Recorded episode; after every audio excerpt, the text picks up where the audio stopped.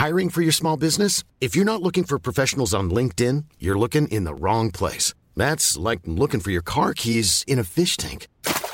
LinkedIn helps you hire professionals you can't find anywhere else, even those who aren't actively searching for a new job but might be open to the perfect role. In a given month, over 70% of LinkedIn users don't even visit other leading job sites. So start looking in the right place. With LinkedIn, you can hire professionals like a professional. Post your free job on linkedin.com slash people today.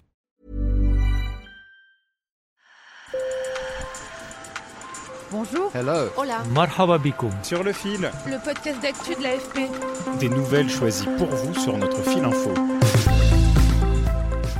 En France, l'Église catholique est en pleine tourmente. Début novembre, de nouvelles révélations d'abus sexuels ont mis en cause 11 évêques ou anciens évêques.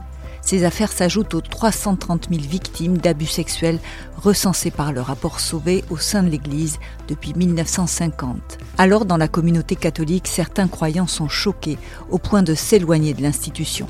C'est le cas d'Olivier Savignac, président de l'association Parler et Revivre, qui recueille la parole des victimes de violences sexuelles. Voici son témoignage. Sur le fil.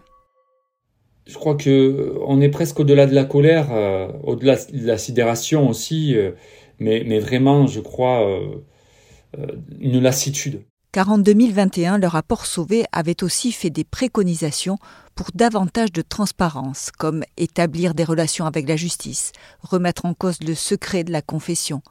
Olivier Savignac, victime d'un prêtre lors d'un camp de vacances en 1993, quand il était adolescent, avait vraiment espéré une réforme à ce moment-là.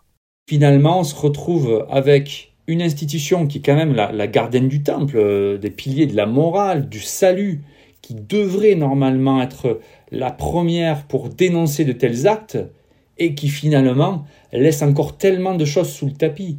Ce qui est d'autant plus troublant, c'est qu'au moment de la publication du rapport Sauvé, l'épiscopat faisait un geste fort qui avait impressionné les croyants. Ô Dieu, que nous osons appeler notre Père, pardonne-nous.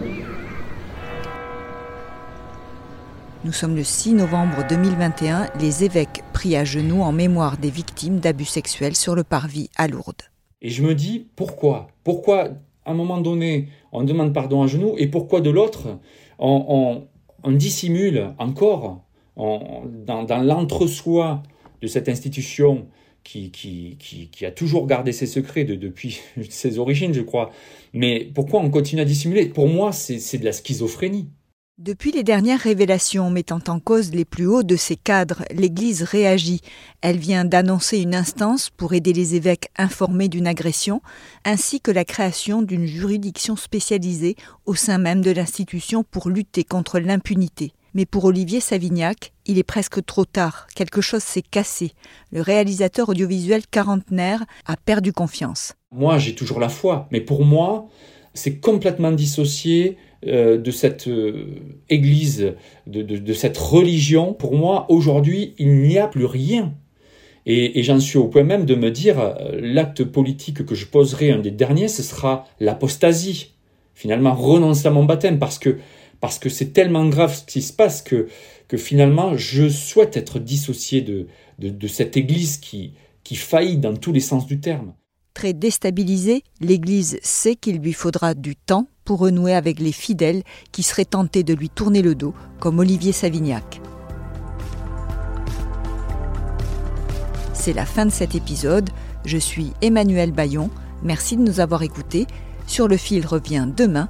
Vous pouvez nous écrire à podcast@afp.com ou sur Instagram. À bientôt.